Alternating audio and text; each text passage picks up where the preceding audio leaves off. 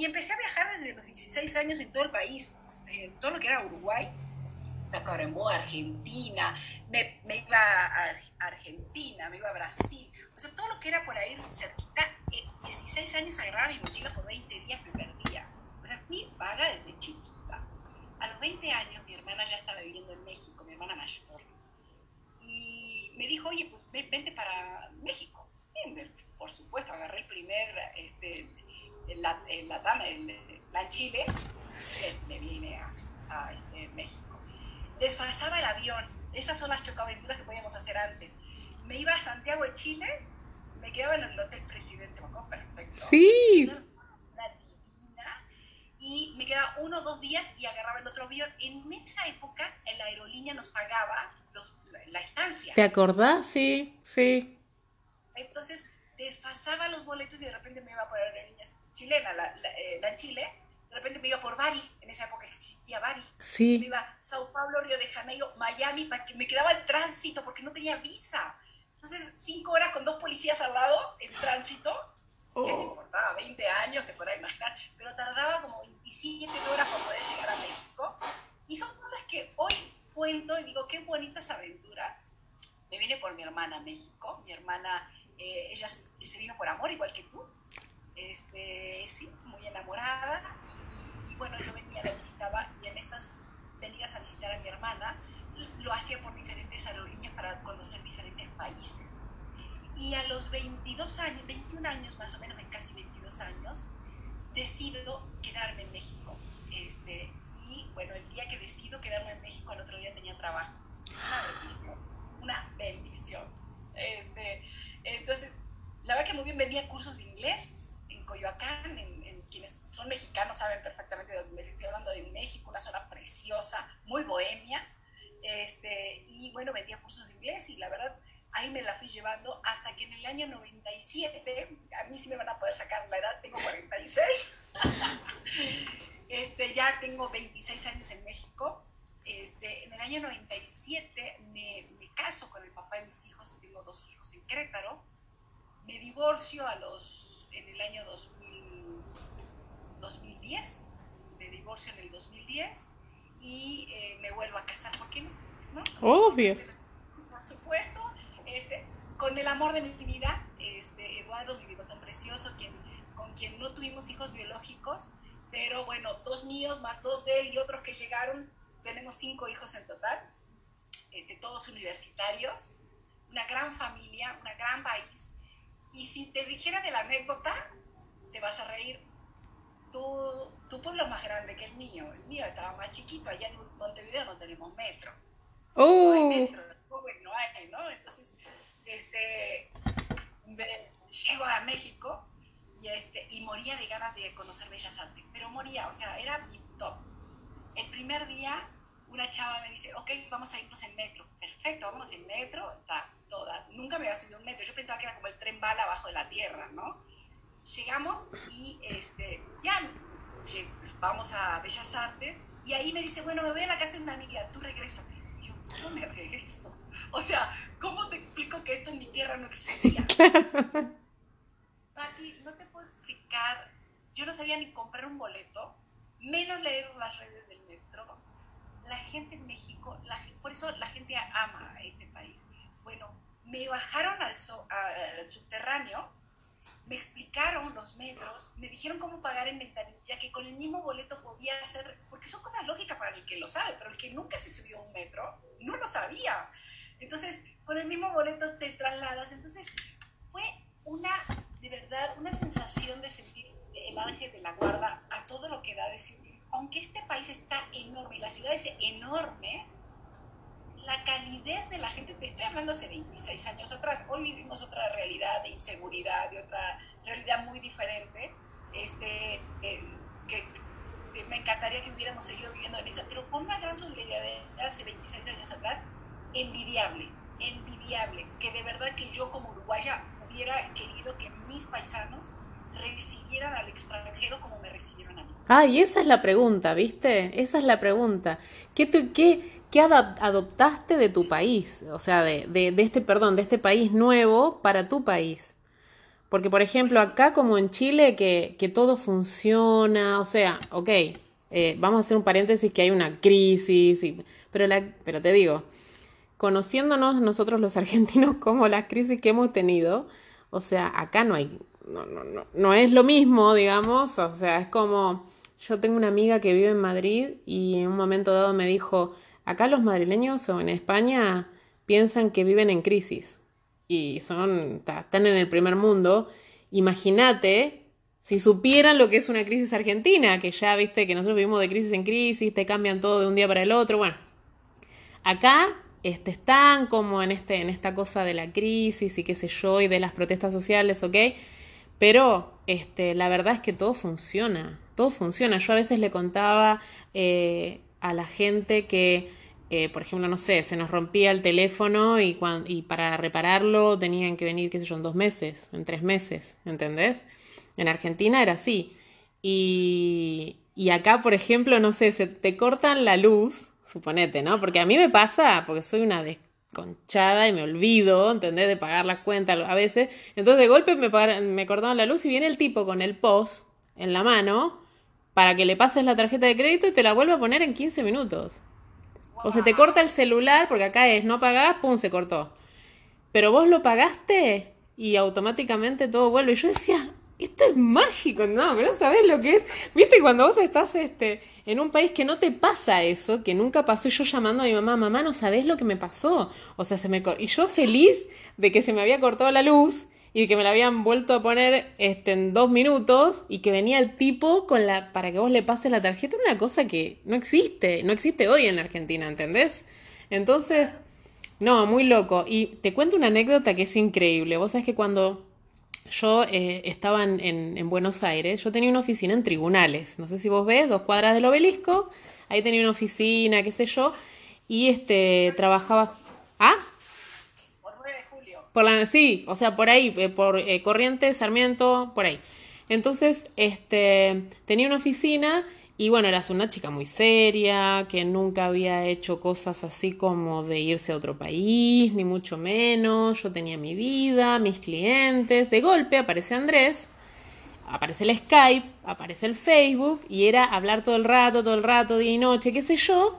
Le dije a mi mamá, mira mamá, la verdad es que estoy súper enganchada, no sé qué, no sé cuánto. ¿Y sabes lo que me dijo mi mamá? me dijo, ¿estás segura Patricia? ¿Eso no será trata de blancas? ¿No te habrás sacado fotos en pelota? Y yo decía, no mamá, de verdad me enamoré. y me dice, la verdad es que no te puedo creer porque vos no sos así, a vos nunca te pasó eso, ¿entendés? Yo digo, bueno, es que no sé, pero es que me quiero ir a vivir allá, ¿viste? Así. Este, y mi mamá desconfiando, ¿entendés? O sea, y hablaba con él por Skype ponele, y lo miraba así como... ¡Ay, mi vida! ¡Pobre! Tuvo que pasar este... ¡Pobre mi mamá! Y mira, yo agradezco, bueno, a Dios y, todo, de que, de que fue una buena historia y que tenemos un, buen, no final, porque todavía no terminó, pero que sigue, ¿no? Que, que es una vida y, y, fueron felices. Bueno, este, eso, eso funcionó pero hay un montón de gente que se va por amor y que no le funciona. Y mi mamá me dijo esto cuando estaba en el aeropuerto. Mira, mamita, si no te funciona, tenés la casa de mamá. Así que te volvés. Listo. Yo así como, ok, ok. Así que me, ¿viste? Qué, gran respaldo. Pero, ahorita que tú dices eso, el, el, día que yo escuché esas palabras, porque yo la verdad me venía más de vaga con, con mi hermana, ¿no? O sea, pero quiero compartirte que el día que me, que me iba a divorciar, esas palabras de mi papá fueron determinantes para que yo me pudiera divorciar. O sea, sentir el respaldo de decir, hija, ¿qué estás viviendo? Aquí está tu casa, no estás sola. Tal cual. Fue determinante para yo venir y tomar decisiones en mi vida. Entonces, ¿cómo esas mismas palabras en algún momento, o sea, te pueden dar el impulso y vas para adelante? O también en algún momento te dices, ok, pausa y ¿dónde estoy viviendo? No estoy sola, es lo que quiero vivir, ¿no? O sea, cómo los papás también generamos esa, eh, ese mindset, ¿no? Ese nuevo pensamiento en la persona. Sí, sí, vos sabes que eh, lo loco, lo loco es que, bueno, yo soy relacionista pública, ¿viste? Pero yo no estoy en relaciones públicas porque hablo todo el rato. Yo estoy en relaciones públicas más que nada porque, porque mi mamá era una persona eh, que no hablaba nada, ¿entendés? Era como un muro, ¿entendés? Entonces yo decía, yo necesito estudiar comunicación para poder comunicarme con mi mamá, porque mi mamá es súper cerrada. Pero lo que más quiero, lo que más amo de mi vieja, es que nunca habla, pero cuando te habla te deja la semilla, así como la idea, ¿entendés? Onda, mamita, o sea, si vos, si te pasa algo, acá está mamá que responde, ¿entendés? Bueno, obviamente a él le dijo de todo, ¿no? Le dijo, te llego, te, te, llego a ver, si le llegas a hacer algo, te reviento, te mato. Bueno, como típica madre argentina, ¿no? O sea, y más correntina como es mi mamá, que es con toda la pasión tanguera, ¿entendés? Y le dijo, o sea. Así que, nada, fueron, fueron experiencias que, que te, anécdotas que te das cuenta que, que son muy graciosas, muy graciosas. Mira, ah, eso te quería, más allá de, lo que extraño acá te lo voy a decir, pero son todas cosas que uno se, se les va ocurriendo. ¿Cuánto tiempo tardaste en, en, en, este duelo? Porque a mí me pasaba, por ejemplo, de que yo lloraba y lloraba, ¿viste? Y le decía, ay, lo único que tengo acá sos vos y nada más. Porque claro, al cambiar de país, de, de profesión, de rol, de familia, de historia pasada. Por ejemplo, él me decía, no sé si vos conoces a, a ¿cómo se llama este el de No toca botón? Es un un ah, cómico. Sí. Bueno, sí, ya sé quién es. Yo creo que la gente argentina que nos está escuchando se va a acordar. Sí, yo le No me acuerdo. Bueno, yo le digo, pero usted, ¿vos sabés quién es Porcel, por ejemplo? Me decía, no. En México sí saben perfectamente quién es Porcel. Pero ¿podés creer que yo, ¿sabes qué hice en un momento? Porque claro, el chileno y yo argentina, le digo, ¿vos podés creer que tu pasado y el mío no fueron iguales? O sea, es, retonto lo que estoy diciendo, ¿no? Porque claro, obvio, si cada uno está en un país, pero la cordillera es muy grande.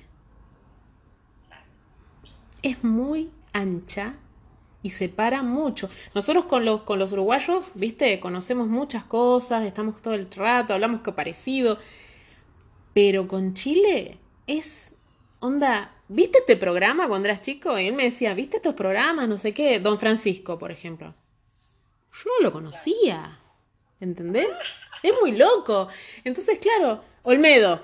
Ahí está, me acordé. Olmedo. Olmedo. Y yo le decía, pero ¿cómo no conoces a Olmedo? Me quiero morir. Así, viste, ir a mostrarle. ¿Y sabes qué fue lo bueno de este matrimonio?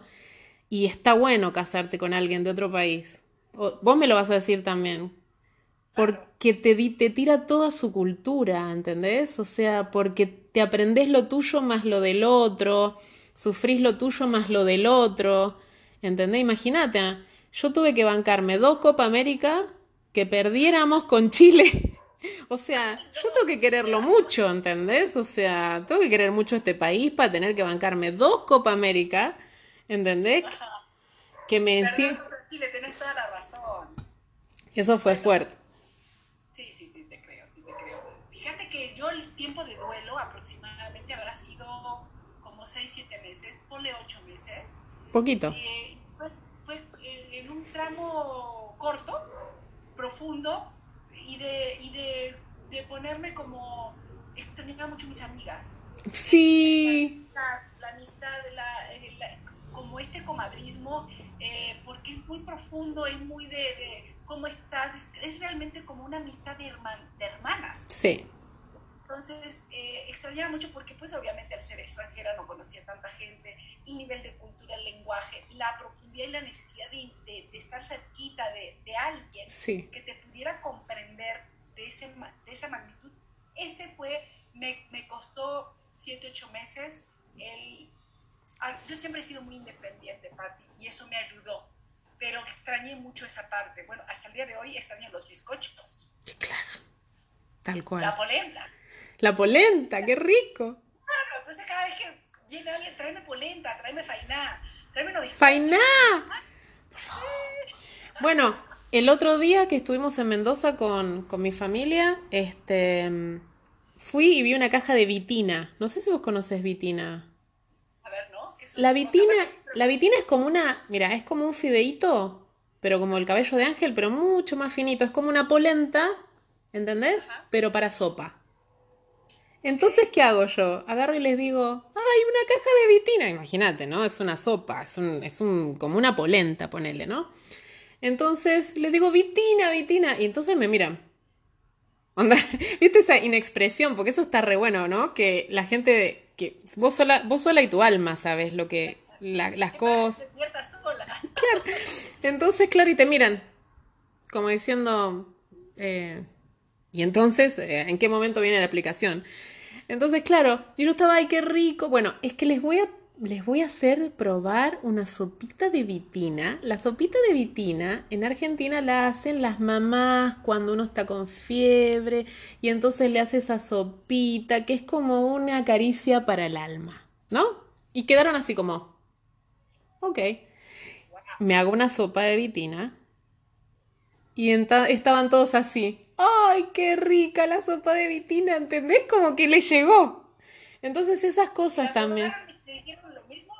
También, sí, dijeron qué rica, es como dulce, es como, no, no lo sabe, es una sopa, es una sopa normal, pero y el fideo está triturado como demasiado, entonces vos es como una sopita con, con fideitos de cabello de ángel, ¿viste? Esos chiquititos. Entonces, es muy suavecita, es como, eh, es tierna, ¿entendés? Es tierna, es de, es de niños, es de niños. Me acuerdo que el otro día me dice, me dice Ángel, yo me quedé con mi postre como, el, como los niños, porque a mí me gusta la compota. ¿Entendés? Y nosotros, como sé, comiendo cualquier cosa, tiramisú y cosas súper, eh, así como, no sé, de grande, y él me dice, a mí me gusta la compota. Ah, claro, su gelatina, o sea, parece la Bueno, te voy a contar algo con la polenta. Polenta para mí era igual, ¿no? O sea, es el puré, ¿no? De harina garbanzo con el tubo arriba, así delicioso, Qué rico. parmesano. Qué rico. Entonces yo dije, no, polenta, polenta, ¿eh? preparo la polenta, la cara de todos, así. ¿Cómo? Pero eso parece puré. Sí, es como un puré, ta, ta, ta. lo probaron. Lo hizo la cosa más insípida del mundo. Entonces, todo lo que yo había hecho con todo, ya sabes, el, aparte del tuco le puse chorizo, con, ya sabes, morrón, cebolla, ajo, con todo así, para que supiera delicioso el tuco con la polenta fue como, ¿es en serio? O sea, por eso se cortaba las cenas. Ay, no, qué feo. Eso. O sea, no todo, o sea, tú tuviste una bonita experiencia con la sopa, no fue mi caso. O sea, mi caso con la polenta fue, tengo ahora, si de repente uno de mis hijos me dice, ay, nomás se me antoja polenta, pero que digas. No, no, no. ¿Viste? A veces no, es, ¿cómo te puedo decir? Es tu recuerdo. Y es, queda para vos. Y vos ¿sabes qué? Viendo Vientos de Agua, la serie de Netflix, que nos inspiró, que nos... Para que la vean, recomendación del día. Sí, tal cual, de Juan José Campanella, un director increíble. ¿Te das cuenta que nuestros abuelos nos han trasladado lo más que pudieron, lo más que pudieron, pero cuánto amor habrá quedado ahí en ellos? Que no, que lo, no los vimos pasar. ¿Entendés? Como que no les... Por ejemplo, a mí me pasa que mi papá para cocinar, por ejemplo, eh, se levanta a las 8 de la mañana, a las 8 de la mañana y a las 12 del mediodía está sentado porque tarda cuatro horas en cocinar. A mí me sacaba de quicio cuando yo era chica, porque decía, por favor, viene mi mamá, hace una polenta en dos minutos, punto. Chao. Mi mamá era súper rápida, ¿viste? Todo súper rápida, súper práctica. Yo salía a mi mamá. Pero mi papá es súper, ¿entendés? Con madre italiana y padre español él es súper metódico, ¿entendés? Este, todo el rato que hay que cortar la cebollita de esta manera. No sabes lo que extraño, lo que extraño. Esa forma de cocinar, esa comida tan rica y pensar, decía yo, No, nunca me pasó, viste, hay gente que no le da pelota, pero nunca me pasó de que no darle bola a mi papá, pero, pero sí esta cosa de decir, ay, este quiero... Mi mamá viene y le digo, mamá, ¿me haces un guiso de arroz? ¿Entendés? Es un guiso de arroz normal, pero es el guiso de mi mamá. Es como una cosa así, ¿viste? El mimo. Y al fin y al cabo te das cuenta que la esencia... Vos puedes estar en cualquier país, aprenderte siete idiomas, ser una capa total, tener 20 millones de maestrías, viajar por el mundo y todo, pero siempre vas a querer la, el guisito de mamá, la polenta, la compota, ¿entendés? Claro, mi papá es panadero, no te puedo explicar porque son una cita. No, claro. Solo un tema. Oye, Pati, una pregunta. ¿Tú eres la primera generación que sale del país o tus papás son migrantes, tus abuelos también? Viendo un poquito esta de vida de ahora. Mira, la historia de mi, de mi familia, por ejemplo, te la hago corta, es este, tengo mi abuela, mi bisabuela que era francesa, ¿no? Que se casó con un español y se vinieron a vivir a Ar- Argentina, tipo viento de agua, ¿no? Igual. De ahí vinieron mis abuelos, que eso es por parte de madre. Entonces mi abuela, por ejemplo, la... eh, ¿Cómo se llama? La ma- mi, ab- mi bisabuela era francesa, que era la mamá de mi abuela, que era italiana, porque tuvo a mi abuela en Italia. Mi abuela tenía como 14 hermanos, una cosa así, una locura. Entonces, creo que era así, ¿eh? No me acuerdo bien cómo es la historia, pero mis tíos ahí cuando me ven en Facebook me van a decir, no, no, no, esto no sé, no sé. Pero es más o menos así. Este, mi, mi bisabuela Clotilde Sellanes, mi abuela italiana, mi abuelo español, mi papá nunca lo conoció. Eh, pero siempre hay cosas. Yo tenía un novio porque era árabe, ¿viste? Y fue la primera vez que me metieron los cuernos, mira qué loco. Y la madre, ¿sabes lo que me decía? Me dice, ¿podés creer que salió el padre? y yo decía, ¿pero por qué? ¿Pero por qué me lo decís ahora? Y me dice, porque es árabe. Y los árabes tienen varias minas. ¿Viste? Y yo dije, y no lo conoció al padre, me dice. Y no lo conoció. Y yo me acordé, me acordé de eso. Porque así todo, como mi papá no conoció a su, a su papá, es bien español, te diré. Bien español para sus cosas, con sus, viste, con, con su forma metódica de hacer las cosas, ¿entendés? Como que no importa que no hayas conocido a tus padres, porque siempre la esencia de algo, me quedé, me quedé pensando en, en ese novio que yo tenía, ¿no? Era árabe, mira vos, ni siquiera conoció al padre y al final terminó haciendo lo mismo. Y bueno, es así. Con esto mismo que vos decís, a mí me viene también, por ejemplo, mis abuelos, mis bisabuelos, igual, no fueron uruguayos, vinieron de, de una Cataluña, por- de Portugal y de España. O sea, los cuatro bisabuelos, mis cuatro bisabuelos, ninguno fue locatario. Mis abuelos ya nacieron en Montevideo. Entonces, como tú lo acabas de comentar, traemos en el ADN eh, esta parte de ser nómada, de, de agarrar la mochila, de viajar, ¿no? de, de- de- de siempre experimentar esta sensación. O sea, en el ADN ya hay esta inquietud de conocer más allá de lo que vivimos, más allá de lo que estamos conociendo. ¿A vos no te da la sensación que hoy en día, salvo algunos chicos que son súper aventureros, la gente de, te digo, eh, qué sé yo, generación X o en adelante, ¿no te pasa que son más quedados? Porque nuestros abuelos eran re pendejos, eran muy jóvenes y habían viajado por el mundo, se habían trasladado a América, qué sé yo, o sea, habían hecho cosas que uno hoy a los 14 no lo hace. Es como... Claro, lo que pasa que también, hoy yo siento que la gente viaja más, pero no cambia tanto de país. Por ejemplo, yo siento que hoy el poder adquisitivo, las posibilidades eh, económicas, las promociones te ayudan a que te vayas a Europa, eh, que conozcas otros países, ya hay paquetes, como, como que tienes mucha facilidad. Pero este viaje turístico, Sí. ya antes era un viaje donde ibas, Y no sabías que...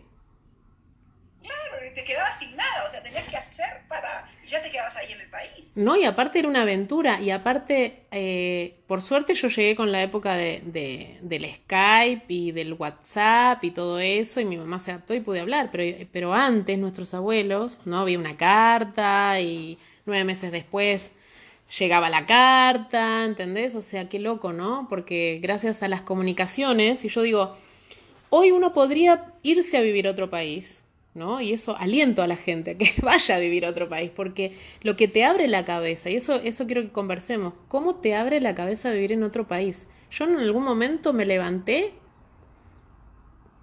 qué sé yo, año número 3 de estar en, en- en Santiago y dije, qué lindo que es vivir en Santiago. ¿Entendés? Como que de golpe ya no era la lucha entre los argentinos, los chilenos, lucha interna te digo, ¿eh? porque vos estás bien, pero Claro, sí. es una, una lucha en, en- en la identidad porque era, ¿te acordás? pasaba al principio que vos decías, ay, me voy a olvidar, me, olvidé, me olvidé el día de la bandera, me quiero matar, me estoy perdiendo mi identidad. No, o sea, lo argentino yo lo llevo en el corazón y puedo no estar en Argentina y siempre va a venir conmigo. Claro, claro, claro, claro. Pues ese es de la aceptación, desde aceptar. Y sabes que, Pati, también hay algo, y lo decimos, y me encantaría que, porque las dos, Argentina y Uruguaya, siempre a veces hay como esto, Argentina, yo no, Uruguay, vengo de un país más, chiquito, ¿no? Y entonces muchas veces, y hay uruguayos que se encanijan porque, ¿cómo? ¿Qué no ves que soy uruguayo? No soy argentino, ¿no? Y muy territorial. Y sabes qué? Que a veces hay que salir del país para darse cuenta que el mundo es mucho más grande que el territorio limitante de donde naciste. Entonces, es cuando tú dices, te invito a salir, claro, invito a cambiar, te invito a aperturarte, a conocer otras culturas, a conocer otros idiomas, a conocer otras, otros sabores, a conocer otra manera de conversar, a, a, a, darte la oportunidad de conocer, como tú lo acabas de decir ahorita para Andrés, ¿no? Nos invita a nuestras parejas también a eh, profundizar también en las culturas, porque cuando ya vives en el país y tienes una pareja que es del país donde estás viviendo, pues conocen la historia, las culturas, eh, las aldeas, mm. o sea, los modismos, ya no, ya no como turista. Sí, vos sabés qué me pasó, ahora me hiciste acordar de una anécdota de que cuando fuimos a, mm, a una cena conocí a una chica que era argentina, ¿no? Que es argentina. Y ella estaba viviendo en Chile, ¿no? Hacía 11 años. Yo apenas había llegado. Y su marido era argentino también. Y vos sabés que fuimos a una cena con Andrés y pasan estas cosas, como por ejemplo que ellos no se dan cuenta de que mi esposo era chileno, era del país. Y se pusieron a hablar re mal de Chile todo el rato, ¿viste? Bueno, los chilenos, porque está mal, porque no sé qué. Y Andrés como que, como que mirando, como diciendo, ¿qué onda? ¿Entendés? O sea, andate. Y yo le digo, pero escúchame, hace 11 años que estás acá. O sea, y 11 años que no acepta ¿entendés? Eh, eh, el lugar donde está viviendo, no lo, no lo tomó como propio, no se adaptó.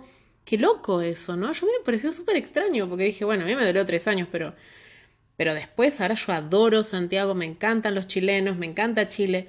En el primer minuto puede ser, pero 11 años después, ¿y sabés qué tiene que ver? Tiene que ver con que los dos se encapsularon en su mundo argentino, entre comillas, pues son mis compatriotas, se encapsularon y no quisieron ver más nada de la afuera. No quisieron ver más nada de cómo, eh, ¿cómo se llama? ¿Cómo, sería, entendés, en Chile tal cosa? Este, ¿cómo, ¿Cómo extrañar? A mí me pasó, por ejemplo, que ahora ya es un tercer país, porque es, nos fuimos a México con Andrés y dijimos, ay, acá no hay pisco sour, que es la bebida de acá, ¿viste? Y yo extrañaba el pisco sour y pensar que el pisco sour lo conocía en Chile, entonces es como que ya empezás a tener añoranzas de tu país, el que te acogió, ¿entendés? Claro. ¿No te pasa que vos ahora extrañas cosas de México? Claro. Yo me voy a otro lugar y te extraño la comida mexicana. Y sabes qué, Pati, otra cosa. Eh, nosotros, eh, tanto Argentina como Montevideo, son países muy al estilo europeo. El por favor y el gracias no existe. Y tanto, Chile como México son gente muy educada, muy afable, de buenos días, buenas tardes, con permiso, gracias, por favor, ¿no? Y, y, obviamente yo me acuerdo que cuando yo venía, yo fumaba, estoy hablando hace 20 años atrás, y dame unos cigarros y la gente se ofendía porque me puede dar, por favor, gracias, no existía el vocabulario, ¿no? Y esas son cosas que agradezco a este país. Bueno, yo tuve una amiga que me duró un mes una chilena. ¿Por qué? Porque este, yo le decía, mira, acá hay una diferencia entre los chilenos y los argentinos y yo te lo quiero decir antes de que comencemos esta amistad. Este, nosotras, las argentinas, somos, a ver, ¿cómo te explico? Somos muy sinceras y muy directas y si yo te digo, imagínate, yo te digo, Eli, ese pañuelo que tenés te queda feo, ponele. Te lo digo de amor, de corazón y te lo digo porque te quiero, porque quiero que te lo saques y que te pongas otra cosa que se vea mejor porque te estoy cuidando, ¿ok? Entonces yo le decía eso y ella Este, claro, sí, por supuesto. Si yo tengo un montón de amigos argentinos y yo conozco los, no sé qué, el piripipí de Argentina. Perfecto. Pero mira que te lo digo porque, viste que yo venía como, ta, así como el sincericidio le decía yo, porque era morir, ¿no? ¿Entendés? De decirlo, cagaste. Entonces, claro, este, estábamos ahí en un momento dado y me dice, eh, se fue a cortar el pelo, no sé qué le pasó, y, y ve y me dice, ¿cómo me queda el corte? Y la miro y le digo, horrible. Terminó la amistad. Es que en Chile no, le no podés ser así con la gente. Yo ya lo entendí igual, perdí un par de amigas para entender esa parte, ¿no? Pero vos no le podés decir a la gente directamente que le queda terrible algo. Este, tenés que tratar de encontrar la manera de decirle las cosas para que no suene tan directo y ver la posibilidad de que no se ofenda, porque los chilenos se me ofenden todo el rato. Y, y bueno, es que es una cultura, punto, hay que aceptarla, ¿entendés? Pero en su momento... Y yo le avisé, yo le avisé. Claro, pero también son cosas de que aprendemos, aprendemos también como a, compartir de repente, desde mi opinión, no quiere decir, o sea, mi gusto, si a ti te gusta, suerte en pila, ¿estás de acuerdo? ¿No? Pero también es como aclarar esa parte, porque no tenemos la verdad absoluta. Desde mi mirada, desde mi punto de vista, no me encantó, ¿no? Pero si a ti te gusta, yo ese diálogo lo tengo, por ejemplo, con mi hermana, como tú lo acabas de comentar, pero tal vez con, con otras personas, bueno, desde mi mirada, no quiere decir si a ti te gusta, está bien, está perfecto, ¿no? Pero, es que ahora, imagínate, ahora tengo todas esas palabras puestas, así como, viste, sacar, sacar el desde mi punto de vista, claro, y mirar desde que no. Pero en esa época yo estaba tan acostumbrada, había venido como desde ¿Viste cuando venís automatizada y empezás a ta ta ta ta ta ta ta ta ta ta ta ta Uy, yo digo, chao, bajé a todo el mundo, me quedé sin amigos el primer mes, me quería morir. Porque claro, era como así. Pero bueno, son... Aprendizaje, aprendizaje, aprendizaje. Costó un par de amigos, pero bueno, ya hoy podés vivir de otra manera. Pati, estamos en el minuto, que no sé qué minuto estamos. Sí. 22.08 aquí y allá deben ser Deben ser las 7 eh, y 08. 7 y 8 minutos. Sí. Pati, si en este momento tuvieras que darle tres consejos a la audiencia, ¿sí? En tierras extranjeras, en tierras extranjeras. Si tuvieras que darle tres consejos a la gente, ¿qué tres consejos le darías? El primer consejo es no te vayas antes de tiempo.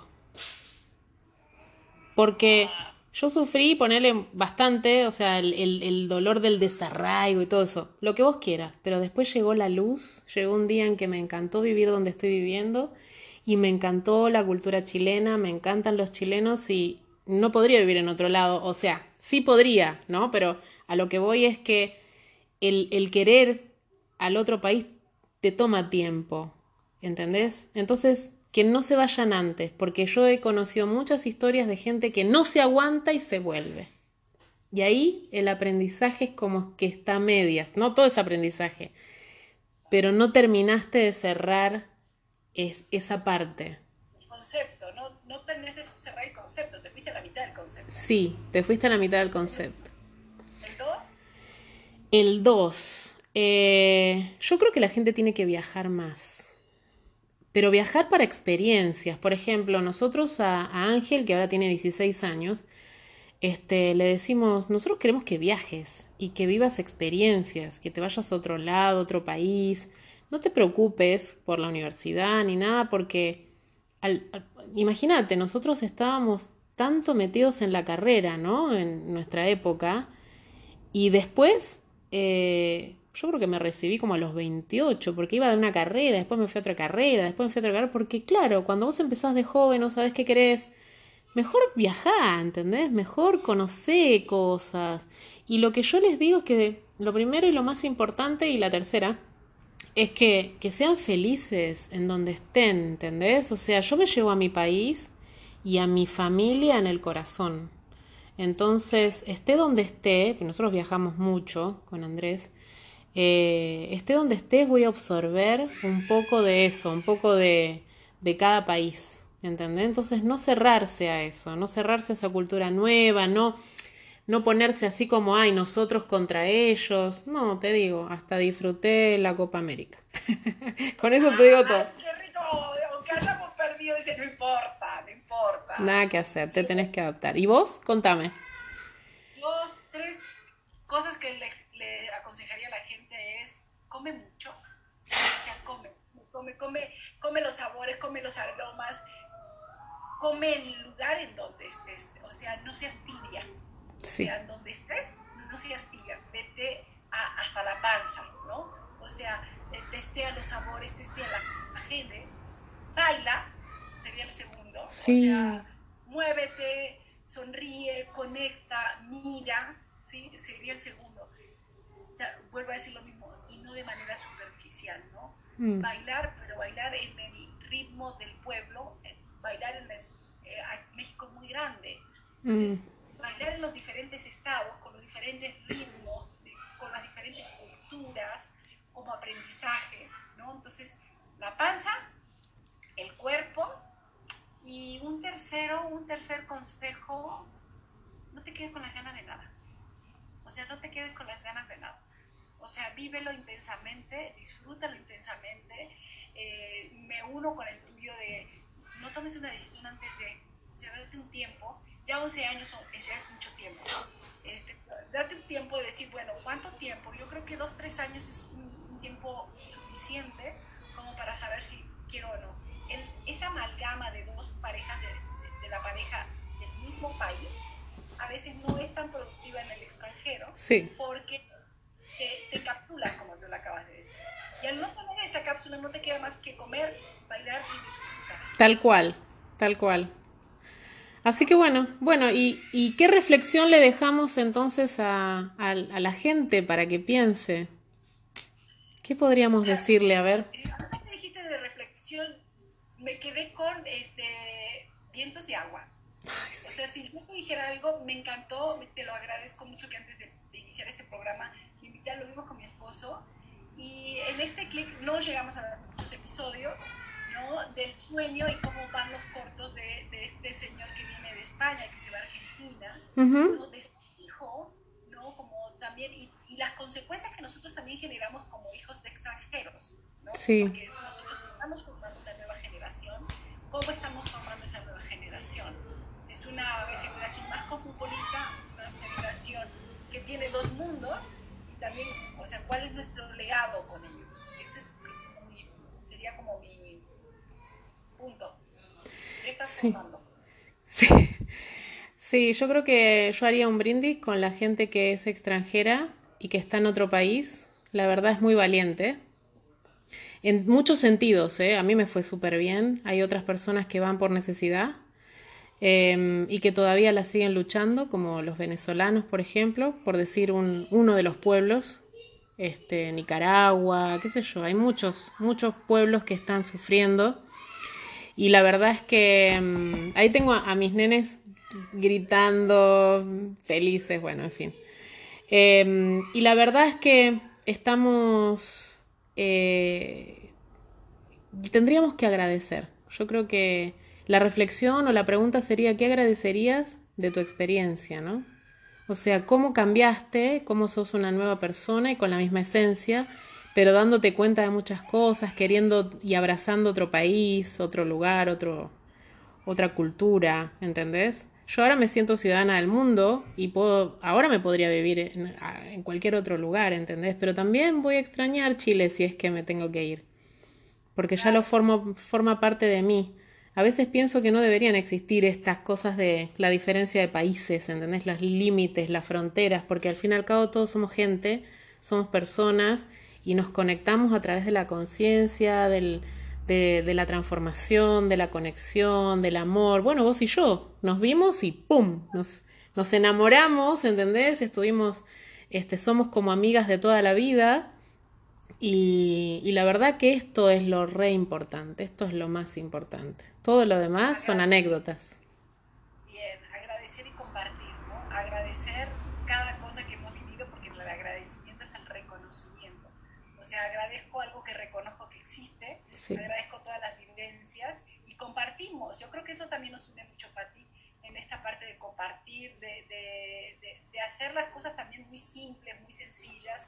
Y cuando las compartimos y alguien las verbaliza, dice, sí, cierto, a mí también me pasa, me pasa esto, este camino esto. A mí me encantaría viajar antes de decidir qué carrera eh, tomar, por ejemplo, si a alguien le quedó ese cuadrito, ¿no? Y, y animarse, animarse a vivir la vida que cada quien quiera. Exactamente, exactamente. Bueno, los invitamos entonces al próximo podcast que estoy grabando ahora y al próximo este Zoom que vamos a tener, el próximo programa. ¿Qué te parece? Esperemos que sean los martes. Yo voy a estar transmitiendo desde Ciudad de México. Si les voy a, ahorita estamos transmitiendo desde Ciudad de Querétaro. Eh, para mostrarles un poquito también los paisajes de, de, donde nos toca estar, porque seguramente nos va a tocar estar en diferentes te vas a Cancún, Mérida, por ahí también. Sí. Entonces, y compartir. Yo el martes voy a estar en Cancún, así que ahí voy a mostrar dónde estoy entonces, definitivamente. Me parece perfecto. Nos vemos entonces el próximo martes. Para, yo sé que no estamos transmitiendo ahorita en vivo, pero bueno, la intención es llegar a algún momento de ya poderlo transmitir en vivo y escuchar a, a la gente que nos dice. Ay, sí, qué ganas. Claro, y que a continuación de donde se esté publicando este programa, nos hagan llegar sus comentarios. Me encantó, hablen de tal tema, me sentí súper identificado compartan, compartan, compartan, compartan, porque va a ser una manera también de, pues, hablar, comadrear extranjeras de, de, diferentes lugares del mundo, ¿no? Sí. Te mando un beso grande, te quiero mucho. Igualmente a ti y para toda la gente que nos está escuchando. Gracias. Chao. Perfecto.